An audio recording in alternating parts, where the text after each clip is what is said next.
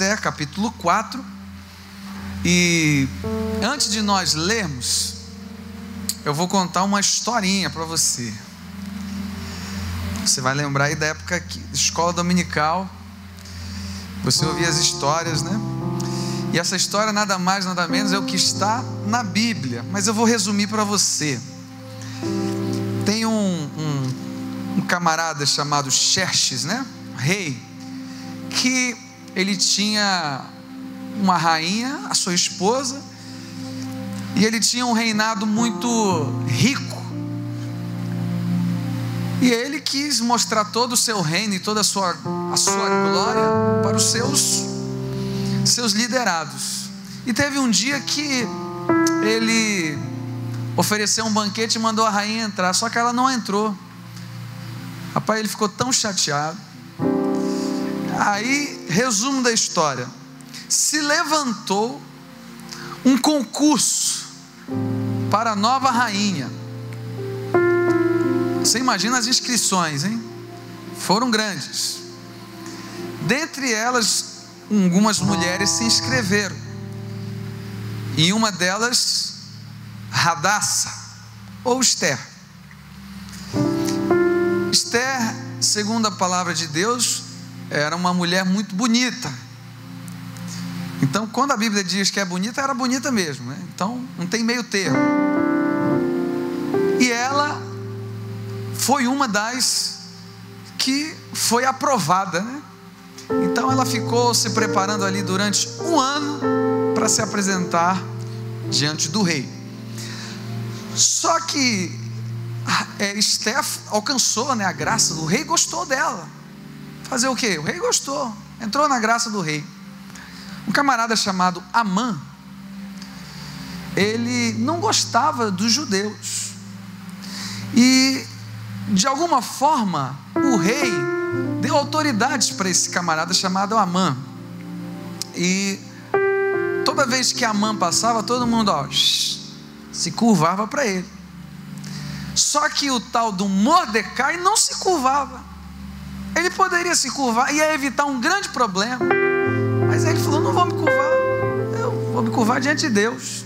Rapaz, ele comprou um problema, porque esse camarada começou a persegui-lo, mas a vingança dele foi tão maligna, que ele pensou assim: eu não vou me vingar só desse Mordecai, não, eu vou atacar todo o povo dele, matar ele é mole, eu vou mandar matar toda a raça dele.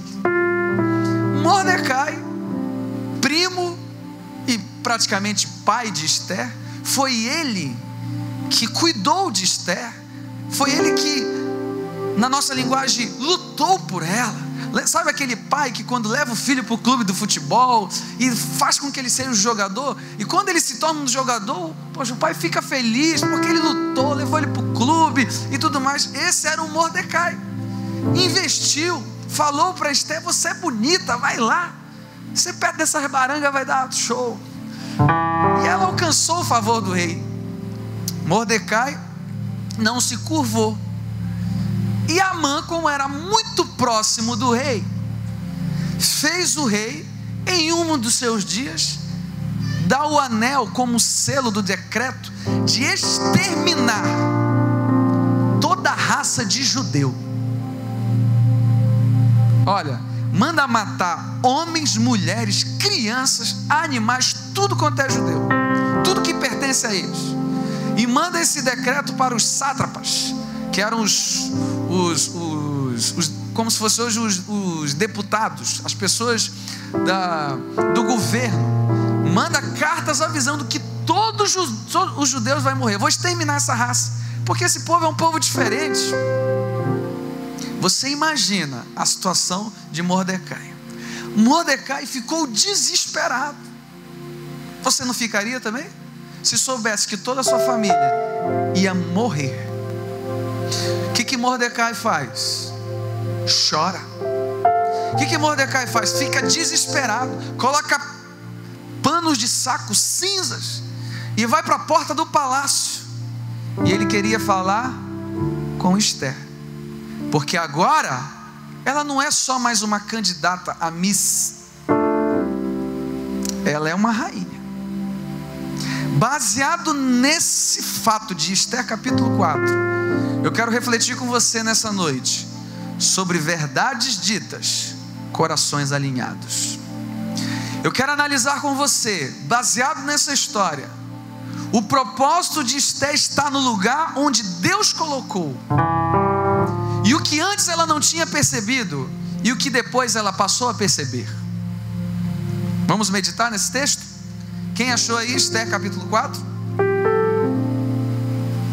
Diz assim: algumas versões diz Mardoqueu, tá? Outras Mordecai. Quando Mardoqueu soube de tudo o que tinha acontecido, rasgou as vestes, vestiu-se de pano de saco, cobriu-se de cinza e saiu pela cidade chorando amargamente em alta voz. Foi até a porta do palácio real, mas não entrou, porque ninguém vestido de pano de saco tinha permissão de entrar. Em cada província onde chegou o decreto com a ordem do rei, houve grande pranto entre os judeus, com jejum, choro e lamento. Muitos se deitavam em pano de saco e cinza. Quando as criadas de Esté e os oficiais responsáveis pelo harém lhe contaram o que passava com Mordecai, ela ficou muito aflita, no caso Esther, e mandou-lhe roupas para que vestisse e tirasse o pano de saco mas ele não quis aceitá-las. Então Esté convocou Atar, um dos oficiais do rei, nomeado para ajudá-la, e deu-lhe ordens para descobrir o que estava perturbando Mordecai e por que ele estava agindo assim. Atar foi falar com Mordecai na praça da cidade, em frente da porta do palácio real. Mordecai contou-lhe tudo o que lhe tinha acontecido e quanta prata Amã tinha prometido depositar na tesouraria real para a destruição dos judeus. Deu-lhe também uma cópia do decreto que falava do extermínio e que tinha sido anunciado em Suzã para que mostrasse a Esté e insistisse com ela para que fosse à presença do rei implorar misericórdia e interceder em favor do seu povo. Atá retornou e relatou a Esté tudo o que Mordecai lhe tinha dito. Então, ela, Esté, o instruiu que dissesse o seguinte: Todos os oficiais do rei e o povo das províncias do império sabem que existe somente uma lei para qualquer homem ou mulher que se aproxime do rei do que se aproxime do rei no pátio interno, sem por ele ser chamado, será morto, a não ser que o rei estenda o cetro de ouro para a pessoa e lhe poupe a vida. E eu não sou chamada à presença do rei há mais de 30 dias. Quando Mordecai recebeu a resposta de Esther, mandou dizer-lhe: Não pense que pelo fato de estar no palácio do rei, você será a única dos judeus que escapará. Pois se você ficar calada nessa hora, socorro e livramento surgirão de outras partes dos judeus, mas você e a família do seu pai morrerão.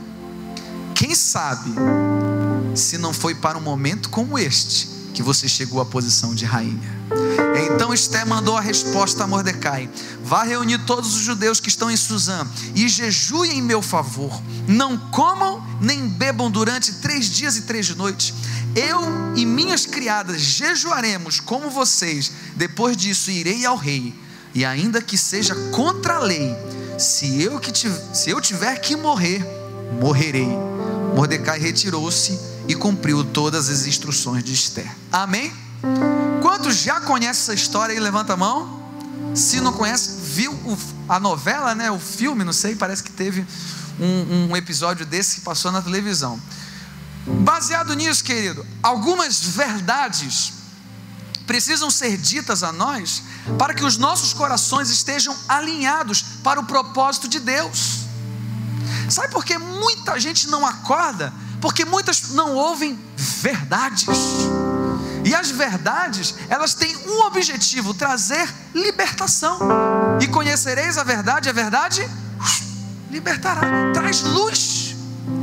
Esté, uma moça bonita. Os seus pais judeus, ela aquele povo, ela alcançou o favor do rei, e baseado em todo aquele acontecimento, Mordecai deu uma palavra a ela. E eu entendo, querido, que essa palavra que Mordecai deu a Esther deu um sacode nela. Porque muitas vezes você precisa ouvir algumas verdades para entender o propósito de Deus para a sua vida. E querido, quando nós entendemos, nós não entendemos os propósitos de Deus nas nossas vidas, nós somos insensíveis. Qual é o pai e a mãe aqui que se o filho tiver com 40 graus de febre, no meio da madrugada, vai dizer assim: "Ah, de manhã eu levo ele para o hospital. Eu vou dormir". Quem faz isso? Quem é um maluco que faz isso? Imediatamente vai dar um banho, vai baixar a febre, vai fazer alguma coisa, vai levar para o hospital, porque é sua família. Esther, quando ouviu que o seu povo ia morrer, não estava nem aí. Uma insensibilidade. Às vezes acontece isso com a gente. Quando os propósitos de Deus, quando os nossos corações não estão alinhados para onde Deus quer nos levar, nos tornamos insensíveis. Os acontecimentos passam perto da gente, a gente não está nem aí. Aquele exemplo que eu sempre dou: o camarada ouve um tiro lá na casa dele, pô, ele vai ver que é. Meu Deus, deixa eu ver se é a minha filha lá no meu quarto. Aí ele vai lá, entra no quarto, a filha está ok. Aí ele fala, ai, graças a Deus, ele volta a assistir Globo Esporte. Sabe por quê? Não foi a filha dele, foi a filha do outro. Eu não estou nem aí.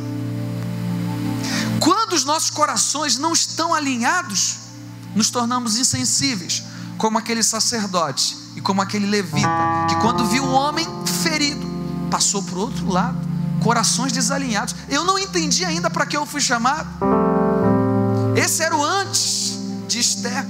Quando nós não entendemos os propósitos, a dificuldade sempre se torna maior que a disposição de vencer. Olha só o que Esther disse. Gente, Mordecai mandou um recado para estar tá dizendo: Olha, leva a cópia do decreto, a gente vai morrer. Será que isso para ela não foi suficiente? Aí ela começou a dizer: Olha, tem o seguinte, sabe que é difícil, né? Complicado. Já viu aquele papo de quando a pessoa não quer fazer, começa a dizer: Olha, é muito difícil, eu acho que não vai dar, é muita burocracia. Sabe por quê? As dificuldades sempre são maiores que a disposição de vencer. Põe dificuldade em tudo. Não, mas olha, eu acho que eu encontrei um jeito para fazer. Não, mas olha, é difícil, é complicado. Todo mundo aqui sabe que só existe uma sentença para quem se apresentar diante do rei: é morte. Eu ainda te digo mais, hein? Faz 30 dias que eu não me apresento diante do rei. É uma dificuldade, porque o coração não está alinhado para o propósito, não entendeu. Quando, queridos, nós não entendemos o propósito, nós temos atitudes de egoísmo. Qual foi a preocupação de Esté quando ela ouviu aquela sentença? Eu não vou morrer. Meu Deus, eu não quero morrer. Eu sou rainha. Eu sou bonita. Eu estou aqui, ó, no palácio. Eu não vou morrer. Ela pensou só nela. Corações desalinhados, desajustados, não entendeu. Queridos, quantas e quantas pessoas abortam o melhor de Deus, porque não entenderam por que nasceram não entenderam ainda o, o, o motivo da sua vida. Ah, não, eu vim na vida para comer pizza, para tomar Coca-Cola, para jogar futebol, e é legal, amém, tudo isso é muito legal, mas se você não entender de fato aonde Deus te tirou, aonde Ele está te colocando e para onde Ele vai te colocar, você tem atitudes insensíveis, você tem atitudes egoístas, pensando só em você. Eu não estou nem aí para o meu povo, eles vão morrer. Eu estou com a sentença. Olha, é como se Esté estivesse dizendo: Não posso fazer nada. Você já viu aquelas pessoas que não estão nem aí? Você pede um atendimento, você pede um socorro, a pessoa vai dizer: Olha, eu queria te ajudar, mas não posso fazer nada. Não é que não pode fazer nada, é que não é interesse da pessoa em ajudar. Baseado nisso, querido, eu quero enumerar alguns pontos, diante de algumas verdades Entenda, número um, você, grave isso, não tem imunidade nos desafios da vida. Eu vou repetir, você não tem imunidade nos desafios da vida. Olha o que o versículo 13 do capítulo 4 diz. Quando Mordecai recebeu a resposta de Esther, mandou-lhe dizer: Não pense que pelo fato de estar no palácio do rei, você será a única dos judeus que escapará. Eu vou repetir: diante de algumas verdades, você não tem imunidade nos desafios da vida. Você já viu aquele ditado: o sol nasce para todos? E é verdade. Em João 16, 33 diz: No mundo tereis, tereis o quê? Aflições, mas tem de bom ânimo. As dificuldades elas virão, mas não pense que você está imune a enfrentar algumas dificuldades só porque você construiu um palácio para você. E muitas vezes nós estamos em palácios ou construímos palácios que achamos que não vamos enfrentar algumas dificuldades. É como se Mordecai estivesse dizendo para ela: Olha, você é judia também. Eu só quero te lembrar disso. E ele manda dizer: Não pense que porque você está no palácio você vai escapar. Às vezes a gente acha que porque tem dinheiro não vai viver alguma dificuldade da vida. Tem muita gente que o seu palácio é o dinheiro, não é o seu caso. Tem muita gente que o seu palácio é a sua influência, poder. Não, eu tenho influência, eu posso decidir, eu tenho poder. Eu falo aqui, as pessoas obedecem. Eu mexo os pauzinhos aqui, as coisas acontecem. Então ele faz daquilo ali um palácio, ele confia naquilo. E queridos, o fato de nós estarmos nessa vida, nós vamos passar sim dificuldades. Hoje, um amigo meu, um grande amigo aqui da igreja, nós vamos orar por ele no final. O pai dele faleceu, tu mora para outra. Estava bem no outro dia. Acontece. Os irmãos sabem, ano passado eu perdi uma sobrinha de seis anos de idade. Queridos, a nossa força tem que ser o Senhor. A gente não pode achar que porque temos algo somos imunes às dificuldades da vida. A vida está indo aqui, ó. Está indo em linha reta, mas na curva da vida, se você não tiver pegado em Jesus, você vai se frustrar. Muitas vezes nós construímos palácios e achamos que não vamos enfrentar algumas dificuldades. Mordecai estava dizendo para ela: não pense que só porque você está numa posição de privilégio, você não vai enfrentar outras dificuldades. Vai sim. Isso aqui é para quem é santo, pouco santo, muito santo. Para quem vem na igreja, para quem não vem na igreja, vai passar dificuldade sim, mas a diferença é com quem nós vamos passar. Você vai passar muitas vezes pelo fogo, sim, mas Deus não vai permitir que você seja queimado. Deus vai, você muitas vezes vai estar na cova dos leões, sim, mas nenhum leão vai te devorar. Você crê nisso? Você vai passar pelas águas profundas, mas as águas não vão te submergir. Diferença é com quem você passa. Você quer ver outra coisa? Poucas vezes você ouve isso. Jesus está voltando. Às vezes a gente acha que é eterno. Não, eu sou Matusalém, vou viver 500 anos. Jesus está voltando. E sabe o que Deus está falando para você hoje? Verdades.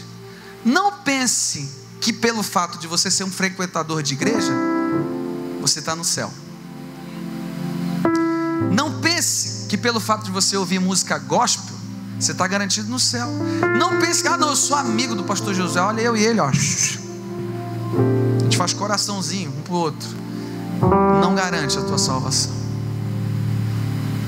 Porque às vezes a gente constrói palácios e acha que porque estamos lá, teremos privilégios que na verdade não temos. Mordecai estava dizendo para Esther: cuidado, você está num lugar que acha que está imune a algumas coisas e na verdade não está. O que nos dá imunidade é a presença de Jesus. Que nessa noite essa verdade venha entrar no seu coração. Não construa palácio para você. Não queira estar num palácio ali naquela redoma de, de, de zona de de conforto, dizendo: Não, eu não vou me importar com quem está ao meu redor. Deus tem algo maior e melhor para você. Você crê nisso? Nós, queridos, somos de carne e osso. Todo mundo nasceu, todo mundo vai morrer. A gente não gosta de falar disso, não é verdade? Não, quero, quero nem falar. Deixa isso para depois. Mas é a verdade. Um dia você vai morrer.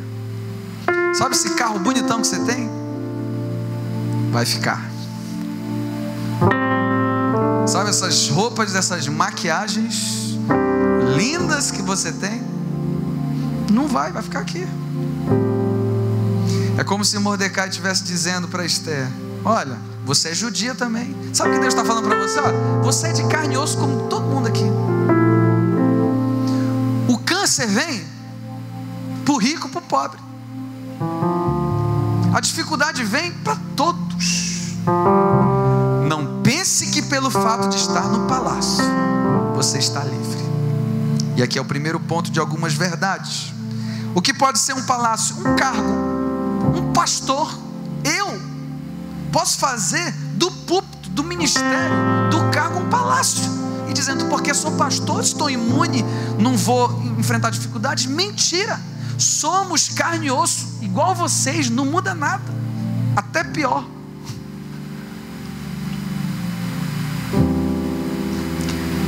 Deus está falando com você hoje. Eu quero alinhar a sua vida para um propósito. Quantos querem estar alinhados? Diga glória a Deus. A segunda verdade que eu quero compartilhar com você nessa noite. Entenda uma coisa. Câmeras em mim. Deus nos dá oportunidades de sermos coparticipantes de seu plano. Mas se nos calarmos, ele procura outro disponível. Eu vou repetir. Deus nos dá oportunidades de sermos coparticipantes de seu plano. Mas se nos calarmos, ele procura outro disponível. Olha o que diz no versículo 14. Você será a única entre os judeus que escapará. No versículo 14: Pois se você ficar calado nessa hora, socorro e livramento surgirão de outra parte para os judeus, mas você e a família do seu pai morrerão. Queridos, todos os dias Deus nos dá chances, oportunidades. Sabe o que às vezes a gente faz? A gente despreza a oportunidade. Eu vou voltar aquele exemplo que eu falo muito. O sacerdote o levita, quando vira aquele homem ferido, o que, que eles fizeram? Passaram para o outro lado da rua, porque não era atraente. O sacerdote poderia ter dito: estou atrasado para o culto. O levita tem que afinar o meu instrumento. Não viram, não pararam. Mas era oportunidade. Todos os dias nós temos oportunidade. E Esté, naquele momento, tinha a oportunidade de ser co-participante de um plano divino. E Mordecai manda dizer para ela: se você não fizer, se você se calar nessa hora, deixa eu falar uma coisa para você: Deus vai trazer livramento de outro lugar, mas você e a sua família vai morrer. Sabe o que eu entendo? Deus precisa de você, mas não depende de você. Ele quer te dar o privilégio de você dizer: Eu estou te colocando num grande projeto. Mas se você não quiser, se você se calar, como diz a palavra, até as pedras clamarão. Está aqui. Você pode anotar Lucas 19, 40. Até as pedras clamarão. Queridos, Deus é um Deus que te está dando oportunidade. Os olhos do Senhor estão sobre toda a terra. Ele está procurando, Ele está olhando nesse exato momento as pessoas disponíveis que Ele quer usar. Mas às vezes, tudo que nós não precisamos fazer é ficar calados. Nós ouvimos domingo, quem estava domingo aqui na igreja? Pastor Josué Pai pregando, ele citou um texto muito conhecido que é Tiago, capítulo 4, 17, que tem a ver com isso aqui. Se você sabe que tem que fazer o bem e não faz, o que, que você está fazendo? Está pecando. É a mesma coisa. Mordecai estava dizendo para Esther: se tem um momento que você não pode ficar calado, Esther, é agora. E eu quero dizer para você, querido, a omissão é algo terrível. Se você sabe que tem que fazer algo e não faz, você está pecando da mesma forma. E aquela célebre frase que você já ouviu muito: para o triunfo do mal, basta que os bons não façam nada. Porque às vezes a omissão, ela, tem a, é, é, é equivalente à maldade de quem está operando. Não, estou nem aí. Se não fizer nada, se ficar calado, às vezes você ficar calado significa, sabe o que? Matar pessoas. Você ficar calado às vezes significa destruir um casamento. Ficar calado às vezes significa tirar pão da boca das crianças. Às vezes você ficar calado significa uma pessoa indo para o inferno porque você ficou calado. É a omissão. E Deus está dizendo: Eu estou te dando oportunidade. Eu estou dizendo verdades a você para que você entenda que eu te criei para o louvor da minha glória. Deus está te falando isso hoje. Eu te criei tudo que há em você, tudo que eu coloquei em você, é para que o meu nome venha a ser glorificado. Eu estou te dando a chance, eu quero que você participe, mas se você disser não, eu vou respeitar você. Mas livramento virá de outro lugar, porque Deus é fiel. Deus não ia deixar o seu povo morrer, porque Deus é fiel. Mas Deus estava dizendo: Esther, eu estou te dando a chance.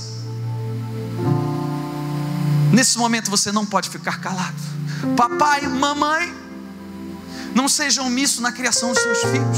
Não, não, meu filho, eu vou respeitá-lo. Ele não está querendo ir para a igreja. É? Quando ele estiver doente, pergunte se ele quer remédio. Respeite ele também quando ele não quiser tomar antibiótico. Respeita ele. Porque, queridos, orando e jejuando e vindo todos os dias para a igreja já está difícil. Você é louco de não criar o seu filho dentro da igreja. Eu não estou falando igreja no sentido de instituição, e nem que isso é significado de livramento, não. Mas pelo menos você vai estar criando o teu filho no caminho. Não seja omisso no relacionamento, no casamento. Não seja omisso em não falar uma verdade.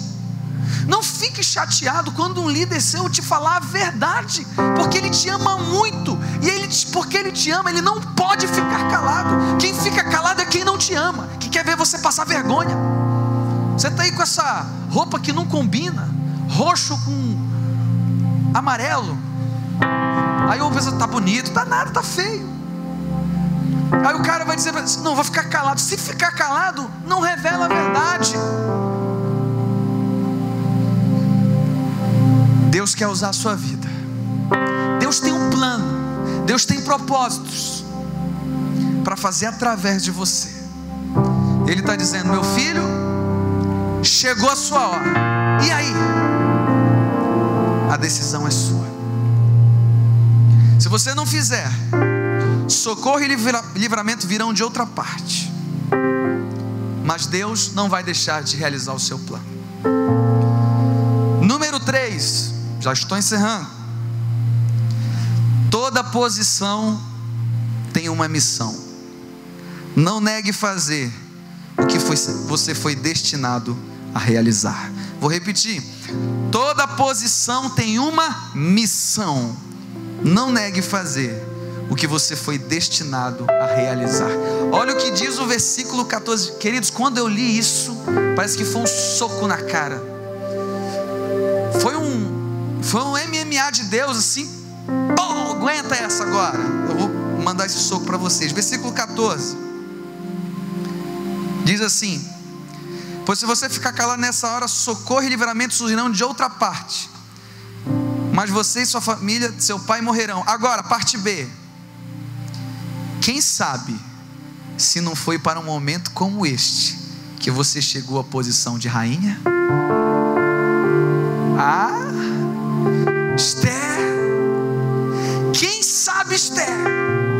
Foi para isso que você está aí. Aí ela, opa, aí eu vou repetir: toda posição tem uma missão. Não negue fazer o que você foi destinado a realizar. Queridos, Deus é perfeito. Até os traumas que você viveu na sua infância, que você achou que era ruim, hoje você entende. Agora eu entendo. Hoje é para ajudar alguém. Hoje é para alertar alguém. Hoje é para fazer isso. Hoje é para realizar aquilo. Não despreze. Deus te quer como for um pássaro. Ele foi criado para voar. Não corre. Não, tem que voar. E Mordecai está dizendo para ela: Esther, você ainda não entendeu. Você não está aí. Você não é uma rainha para ser a bonitona. Você está aí porque Deus já sabia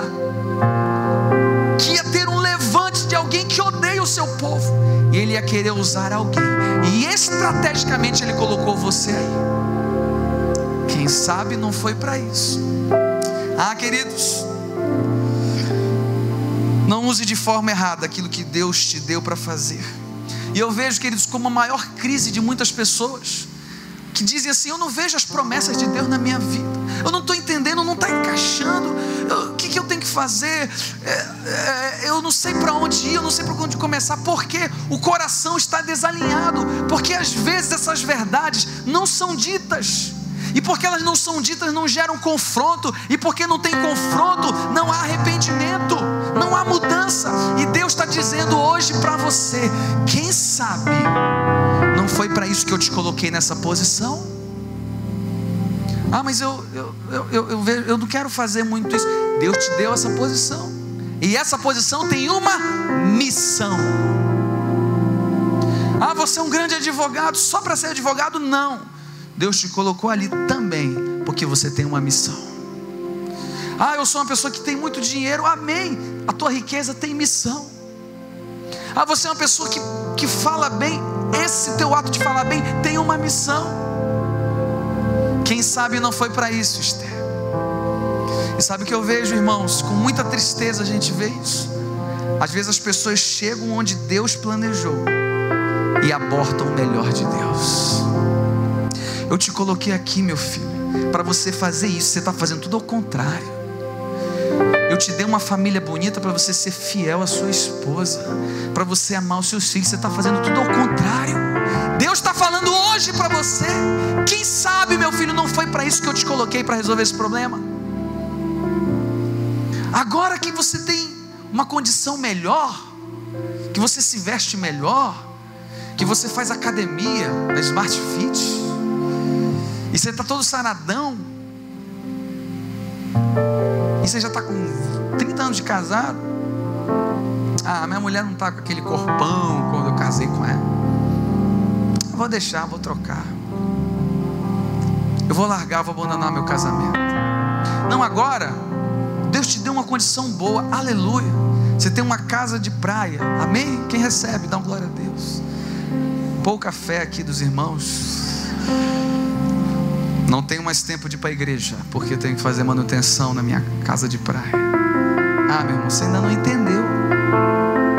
Você entende, queridos, que as pessoas, Deus coloca numa posição para elas fazerem algo, faz tudo o contrário. Deus te deu um bom carro. Deus te deu inteligência. Você é cabeção. Você faz concurso, você passa. Senta em qualquer parada, você é inteligente. Não, agora eu não tenho tempo para Deus. Não entendeu nada. Está fazendo tudo ao contrário. Tudo que Deus te dá é para glorificar o nome dEle. A Bíblia diz: quer comais, quer bebais, quer façais coisas, coisa alguma, fazei tudo para a glória de Deus. Mordecai estava dizendo: Esther, você está aí no palácio, tem uma missão. Tudo que Deus te deu tem uma missão, tem um propósito. E essas verdades são ditas para você.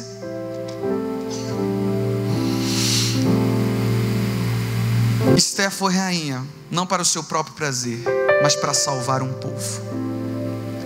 Queridos, o plano de Deus é muito maior do que a gente pode imaginar. O plano de Deus, ele é perfeito. Você pode repetir isso? Diga, o plano de Deus. Diga mais alto, o plano de Deus é perfeito. Você entende por que algumas coisas estão acontecendo no seu trabalho? Você entende que até algumas dificuldades, porque elas vieram, Deus tem propósito. E naquele momento, Mordecai é uma espécie do Espírito Santo que convence o homem do pecado, do juízo e da justiça, que estava falando ao coração de Esther. Aí o que acontece? A ficha caiu. Eu quero profetizar em nome de Jesus que hoje a ficha vai cair. Ah, eu estava desorientado, eu não estava entendendo. Hoje você vai entender. Antes, Esther disse assim: quando ela recebeu o decreto, a mãe falou: mostra lá para ela. Todo mundo vai morrer, não posso fazer nada, difícil. Faz 30 dias que eu não apresento antes do rei. Esse era o argumento dela. Após isso, após ela ouvir essas verdades, ela entendeu, a ficha caiu. É como se ela tivesse entendido: chegou a hora de voar, chegou a hora de fazer aquilo que você foi planejado para fazer, querido, porque a melhor coisa que existe é você fazer aquilo que Deus ordenou, idealizou para você fazer. Você está nos propósitos de Deus, você está alinhado, dá tudo certo. Quando eu digo que dá tudo certo, não estou dizendo que não tem dificuldade. Vocês estão entendendo? A Bíblia diz: todas as coisas cooperam para o bem daqueles que amam a Deus e foram chamados segundo o seu propósito. Ou seja, Deus tem propósito. Então ela falou assim: Eu entendi, agora sim. Eu não estou aqui só porque eu quero é, desfrutar do, das coisas do palácio, das comidas, das belas roupas, das perfumarias. Não, eu entendi que eu estou aqui para libertar um povo. A ficha caiu. E aqui vai o meu quarto e último ponto. Quando você entende o propósito e a causa, você morre por ela. Olha o que diz o versículo 16, isso aqui é muito profético. Quando Estel ouviu, disse assim: Vá reunir todos os judeus que estão em Suzã e jejuem em meu favor. Não comam nem bebam durante três dias e três noites. Eu e as minhas criadas jejuaremos como vocês. Depois disso, eu irei ao rei, ainda que seja contra a lei. Se eu tiver que morrer, morrerei. Esther entendeu o propósito. O que antes ela tinha dito, eu não posso nem entrar que eu posso morrer. Agora ela diz: se eu tiver que morrer, eu vou morrer. Eu entendi porque eu nasci. Eu entendi porque eu estou aqui. Eu entendi que Deus me chamou para algo. E eu não posso abortar o melhor de Deus da minha vida. Queridos, às vezes o melhor de Deus está atrás de uma dificuldade aquele caos veio sobre os judeus, aquele ódio de Amã contra Mordecai veio, era uma dificuldade, as pessoas ficaram desesperadas. Você imagina uma carta que rodou entre as províncias dizendo o povo ia ser exterminado. Houve choro, houve pranto, houve desespero, mas atrás de tudo aquilo havia um propósito e Deus tinha escolhido uma pessoa e essa pessoa era Esther. Eu quero dizer para você, querido, Deus te ama muito. Deus tem um plano, ele tem propósito para fazer na sua vida e às vezes o caos vem, não é para o teu desespero não, é para que Deus possa alinhar os propósitos e te dar uma oportunidade de você fazer aquilo que ele sonhou para a sua vida. Idealizou, ele disse: Eu vou usar o João, eu vou usar Maria, eu vou usar o Pedro, ah, eu vou usar o Paulo. Mas se ele disser sim, ah, como eu vou usar ele? Mas depende dele. E às vezes a gente quer tanto uma resposta como você está no clube da resposta. E tudo que você precisa ser é uma resposta para Deus seja essa resposta. Verdades ditas, corações alinhados. Baseado nisso, querido, quando Esté entendeu, ela morreu pela causa. Deus vai, vai colocar um Mordecai na sua frente para te falar verdades, a fim de alinhar o seu coração. O que precisa alinhar na sua vida hoje? O que precisa mudar na sua vida hoje? Que atitude sua suas precisam ser diferentes para que Deus faça parte dele. A sua reflexão nessa noite é como eu tenho agido diante das oportunidades que Deus tem me dado. Um povo ia morrer.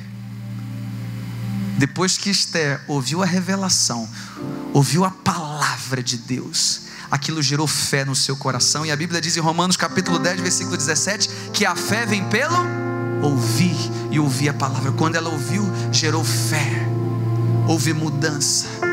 Querido, hoje é o dia de tomar uma decisão. Qual é a decisão que você precisa tomar na sua família, na sua vida devocional, na sua vida ministerial? que às vezes você está fugindo, você está negando aquilo que Deus sonhou para você. E às vezes você está dizendo, sabe o que? Eu não estou com vontade. Igual criança, também quando não estavam com vontade. Mas o pai não dá para o filho o que ele quer, mas o que ele precisa. Deus muitas vezes não deu aquilo que você quis. Você fez birra. Você fez, não fez? Fala a verdade, fez. Mas hoje você entende que aquilo ia te estragar. Você estava apaixonado por aquela mulher. Aí Deus te deu uma melhor. 20 anos se passaram e você viu que aquela estava horrível. Foi um livramento de Deus. Você estava com os quatro pneus arriados por ela.